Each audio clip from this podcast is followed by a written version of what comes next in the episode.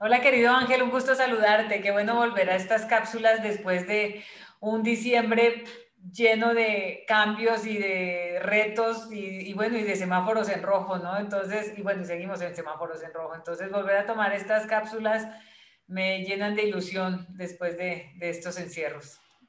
Claro que sí, Sandra, un afectuoso saludo desde el occidente del país. Eh, sin duda, adaptándonos a esta nueva realidad, ¿no? Que cada vez se vuelve más retadora para la cultura empresarial, para la forma en que estamos haciendo negocios. Muy, muy interesante, muy enriquecedora. Tenemos que ver el lado positivo del tema y, ver todo el aprendizaje ¿no? que hemos tenido tanto en lo personal como en la forma en que estamos haciendo negocios y controlando negocios.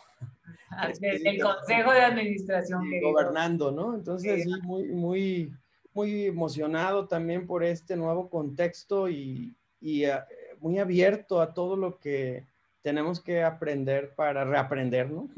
Sí, sí, sí.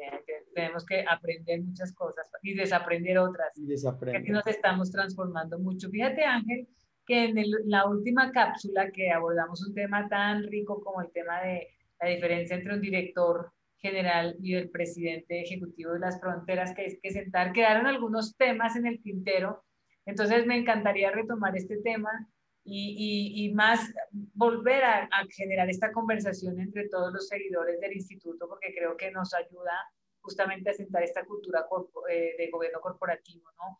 Y, y, la cultura corporativa. Entonces, fíjate que hay un tema de, de, de cómo, cómo, cómo queremos nosotros evitar o, no correr el riesgo, digamos, de que se crucen las fronteras entre la responsabilidad de lo que hace el director general y lo que hace el presidente ejecutivo. Creo que, que esto tiene mucho que ver con la claridad de, de funciones. Yo, como, como presidente del Comité de Evaluación y Compensación en algunos consejos o en los consejos que participo, una manera como lo empiezo a aclarar ¿sí? A, definir la frontera entre una posición y la otra, es ayudando a describir los puestos, ¿no? Y aclarando qué rol y qué responsabilidad tiene el presidente ejecutivo y qué rol y qué responsabilidad tiene el director general. Pero bueno, esa es la manera, digamos, eh, de formalizar responsabilidades, pero si se formalizan responsabilidades que no estén, eh, que no tengan límites, pues de todas maneras la descripción de puesto no serviría. Entonces, en esto prefiero decir que el, lo más claro es que el director general es responsable de eh, escuchar al consejo y atender, digamos, los, los, deseos que tiene el consejo de hacia dónde dirigir la empresa, ¿no? Entonces, basado en eso, crear una estrategia, presentarla al consejo, recibir la aprobación del Consejo donde está el presidente ejecutivo y dedicarse a la ejecución y garantizar la ejecución de esa planeación estratégica que presenta. Entonces, tiene que ver mucho con la frontera del director general, tiene que ver con la ejecución de todos sus proyectos y demás al, interior de la empresa, respondiendo a los grupos de interés. Mientras que el, el presidente ejecutivo, si, si es un presidente ejecutivo, es que no solamente juega, juega el papel de estar dentro del consejo eh, como presidente del consejo, sino que verdaderamente juega un papel adicional de ejecutando cosas en pro de la organización. Pero esas cosas tienen que ver con temas ajenos a la ejecución diaria que ya ha hecho el director general. Entonces tendría que ver con, con temas como representar al, al consejo, el presidente ejecutivo, representar, perdón, a la organización eh, eh, en diferentes foros o cámaras y demás, o eh, hacer pitch de negocio, pero de negocio nuevo, con, por ejemplo, entendiendo nuevas directrices que tenga el propio consejo mm, o, y visualizando nuevas inversiones que podrían tener. Entonces, sin distraer a la operación en lo que ya está, ¿no? Entonces, eh, básicamente hacia allá iría esto. ¿Tú cómo ves? ¿Cuál es tu vista acerca de esta, esta digamos, división que deberíamos sentar claramente, ¿no? Sandra, estoy totalmente de acuerdo contigo. Eh, creo que cuando los accionistas deciden eh, designar un presidente ejecutivo, que ya explicábamos en la, cláusula, en la, cápsula pasada que técnicamente un presidente de consejo de administración no ejecuta, es simplemente representatividad y termina y, hace que su consejo viva.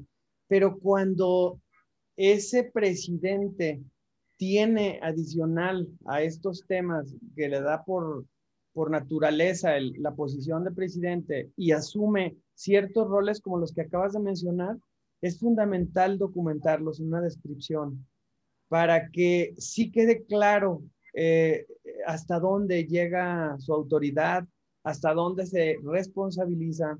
Y poniendo solamente un ejemplo, si logra desarrollar un negocio, ¿no? Adicional a los que tiene el director en contención, eh, debe quedar muy claro hasta dónde se lo entrega al director general para que lo siga operando, ¿no?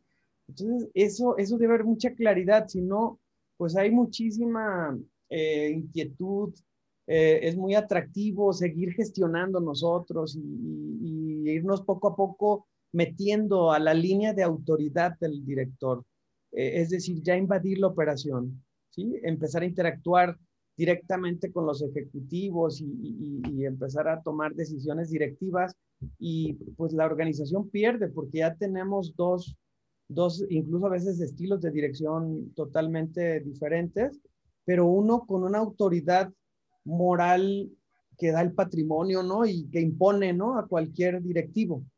Ese va a ganar sobre un director tercero, ¿no? Que, que, esté, eh, que haya sido contratado para dirección. Entonces, yo estoy convencido que si tenemos esa descripción totalmente este, definida y, y, tenemos indicadores que vamos a ver un poquito más adelante porque hay que profundizar eh, ya está muy clara la autoridad y la responsabilidad.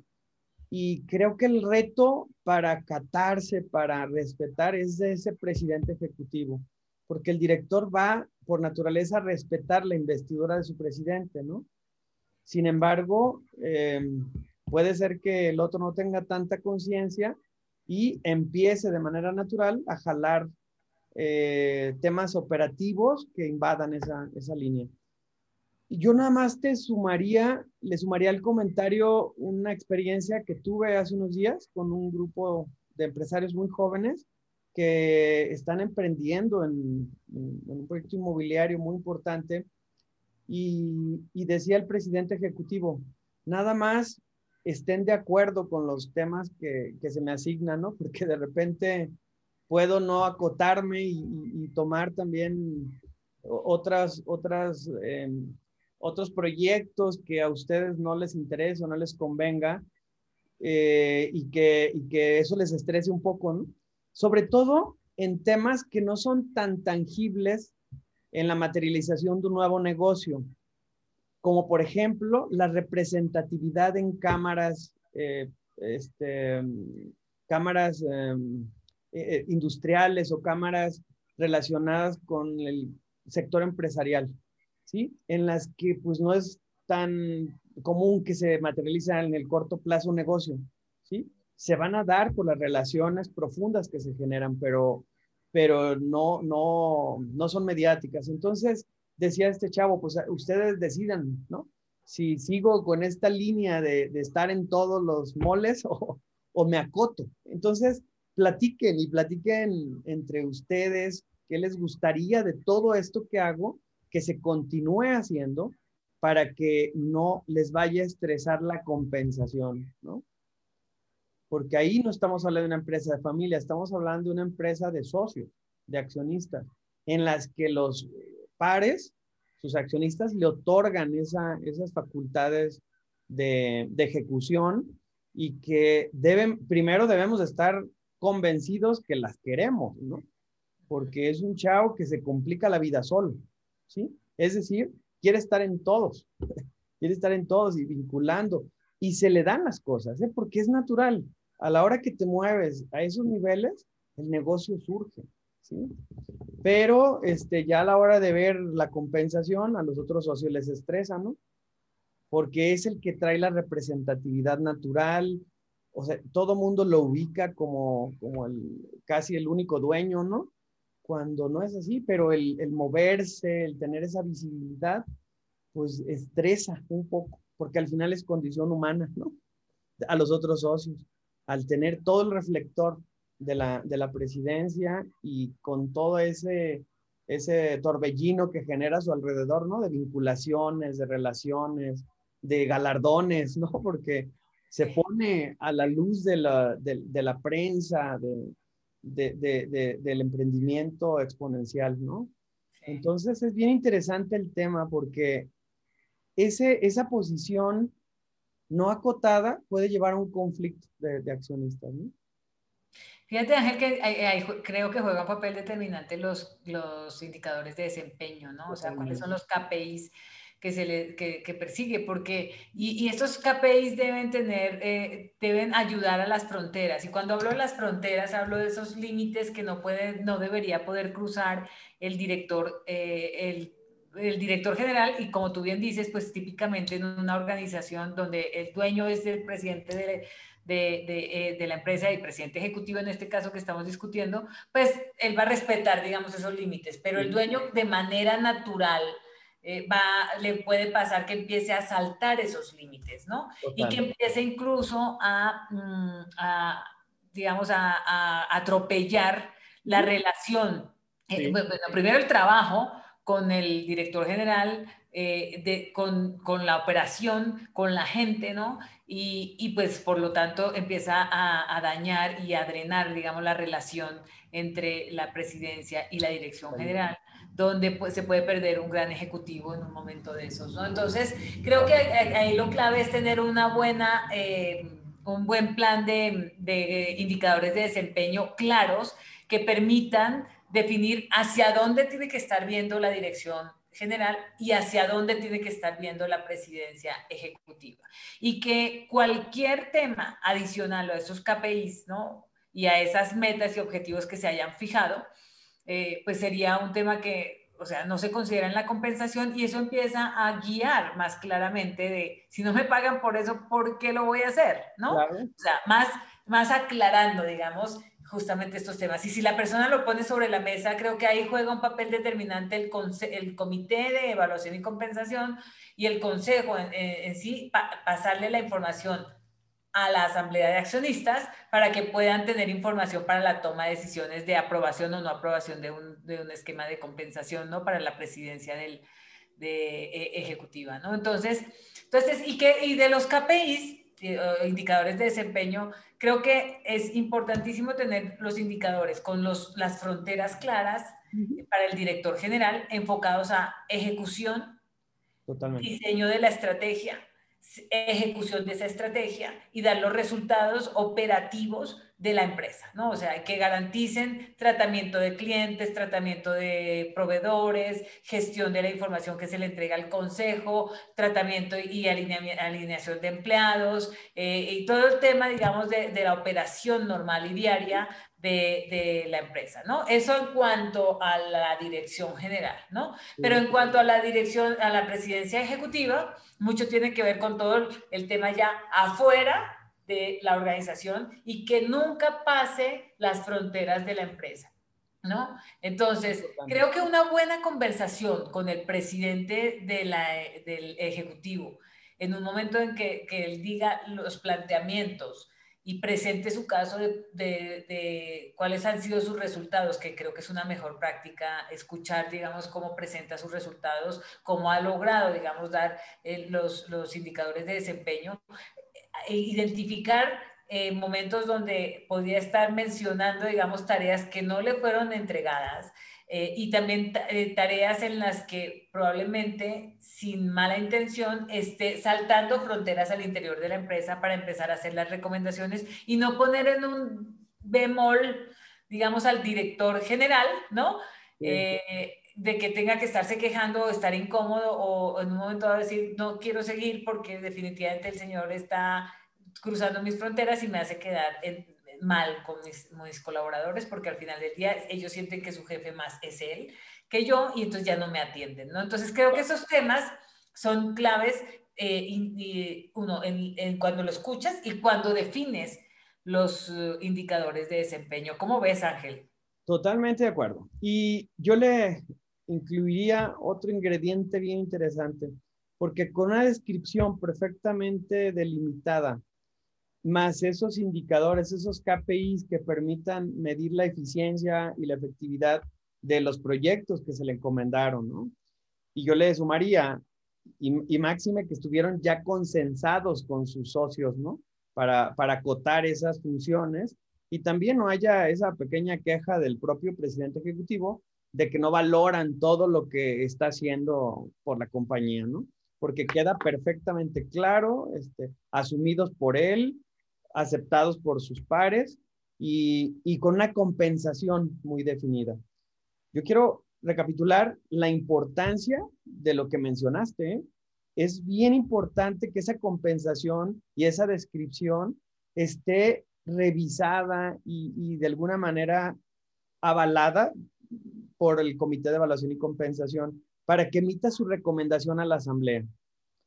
Y el otro, el otro ingrediente que se hace fundamental, Sandra, es que exista un espacio dentro del reporte al Consejo de la, de la contundencia de los KPIs, es decir, del seguimiento de los indicadores, porque es una manera de transparentar la gestión también de esa, de esa posición que sigue trayendo una compensación y, unos, unas encomiendas muy claras que necesita la empresa, ¿no? Que la empresa decidió, o los accionistas, si, si me voy más atrás, si los accionistas decidieron invertir ¿no? En ese, en ese accionista, un adicional a sus utilidades para que gestione ciertos asuntos que definieron como estratégicos, ¿no?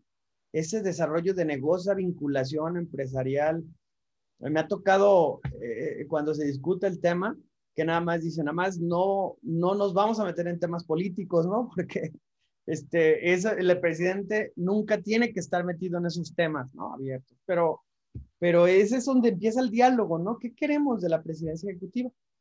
Entonces, eso es, eh, debe haber un reporte al Consejo para, para que sea ese mecanismo de rendición de cuentas de esa inversión que están haciendo los accionistas en esa posición tan estratégica, ¿no? Y que estoy convencido que cada vez tiene que ser más eh, implementada y más adoptada por los accionistas porque es una manera de estar vigente, de hacer nuevos negocios, de, crecer y generar futuro, eh, y dejarle la operación al experto, ¿no? Al, que, al, director general que está preparado para hacer contención y no estemos dándole volantazos, ¿no? Desde la, desde la silla del copiloto, este, y, y, que nos va a hacer estrellarnos, porque en algún momento, si yo fuera el director general, les diría, señores, aquí está su, cochecito y pues hagan lo que quieran con él, ¿no? Porque no me dejan manejar y nada más me están arriesgando, ¿no? Están arriesgando mi trayectoria. Porque si algo sale mal, porque yo asumí que lo iba a hacer el presidente, a mí se me va a caer el teatro, ¿no? Porque, porque yo soy el que ante el consejo oficialmente, y el modelo así lo establece, le rinde cuentas de la operación. Entonces, si ese presidente anda manoteando y nos hace estrellar, pues ahí está mi trayectoria, ¿no? Por eso creo que es bien importante este tipo de temas y a mí me encantaría continuar este, con estos diálogos porque tenemos que trabajar por una mejor cultura y Sandra, convencido, nuestros empresarios necesitan levantar la mirada, ¿no? Ver que hay otras posiciones eh, mucho más estratégicas que la contención de la operación, que claro que es importante, pero si ya tenemos un modelo que hoy está caminando, tercericemos. Si hay gente que es valiosísima, sabe cómo se ha preparado toda su vida para hacerlo y lo va a hacer mejor que nosotros, para dedicarnos a estos temas que son fundamentales. Así se construye futuro, ¿no? Sin duda, Ángel. Fíjate que, que un tema que, me, que no me gustaría dejar pasar es que este tema de que los, el modelo que tenemos eh, y que se maneja muy, muy claramente en el instituto es de un consejo que, que, trabaja, que trabaja a través de los comités, ¿no? Y que, como bien decimos, se acerca, hace su análisis, estudia y entiende el caso y lleva los casos al, al consejo. Sí creo que en los casos de lo que sea en auditoría, en evaluación y compensación, en el tema de comercialización y marketing, temas financieros y, y, los comités que, que, tenga el propio, el propio consejo, en, bueno, riesgos, se me pasaba, eh, y otros comités que pueden tener el Consejo dependiendo la, la magnitud de la organización, que ayudan al Consejo a tener una mejor vista de su control interno, de su gestión de riesgos, de su gestión con gente y con los diferentes grupos de interés. Pero creo que con ese, esa vista de un Consejo que trabaja, es importante entonces identificar cómo trabajamos en un consejo que trabaja, ¿no? Y que rinde eh, informes eh, más claros y específicos al consejo con un, con un presidente ejecutivo, ¿no? Entonces creo que esa claridad siempre se le ayuda a brindar si desarrollan mecanismos donde el, el, el presidente ejecutivo tenga un foro donde pueda presentar también eh, de alguna medida en alguna medida sus resultados, ¿no? No tiene que ser frente al, al, director general, por supuesto que no, eh, realmente tendría que ser frente al consejo para que el comité de evaluación y compensación de, en, su, ah, en su carácter, digamos, de, de manejo o de recomendación en aspectos de compensación y de evaluación del desempeño de los diferentes miembros del consejo, pueda hacer alguna recomendación para la asamblea de accionistas en términos de sus observaciones, ¿no? Entonces, creo que, que, se juega un papel y, es un engranaje, Ángel, que ayuda a generar claridad, pero creo que la conversación eh, ayuda también a la profesionalización, incluso de la figura del presidente ejecutivo. Mucho de qué hablar de esto, Ángel. mucho, mucho que hablar y, y muy contento por retomar estas pequeñas cápsulas. Ya tenemos calendario 2021, entonces pues seguiremos discutiendo temas y esperando la retroalimentación de, de la gente que está interesada, ¿no? En, en, lo que estamos haciendo. Lo hacemos de todo corazón y, y desde el instituto, ¿no? Con esa convicción de, de, generar un cambio en la cultura empresarial de nuestro país. Sandra, te agradezco muchísimo el, el haberte dado el espacio de, la, de esta charla y, y estaremos eh, en, próximamente en redes sociales vamos a publicar todos los temas que, que tenemos ya aterrizados para 21 como parte de este programa de cultura corporativa, pero nos encantaría también la retroalimentación de la gente, ¿no? ¿Qué le gustaría escuchar? Y si no les enfadamos mucho, pues a lo mejor platicamos dos veces por mes, pero eh, por lo pronto sí creo que tenemos bastantes temas que nos tienen que dar un poquito de claridad sobre la institucionalización de las empresas en México y las bases de gobernabilidad. Entonces, encantado, Sandra, de tenerte y de haber charlado contigo. Querido Ángel, un gusto coincidir, un gusto hablar de estos temas que nos enriquecen cada vez más y un gusto de compartir en las redes del instituto toda esta información para todo nuestro empresariado y ayudar a, nuestro México amado a, a trascender en estos temas empresariales. Nos vemos en la próxima cápsula y esperemos que nos dicen nuestros seguidores. Muchas gracias. gracias Un abrazo. Un abrazo.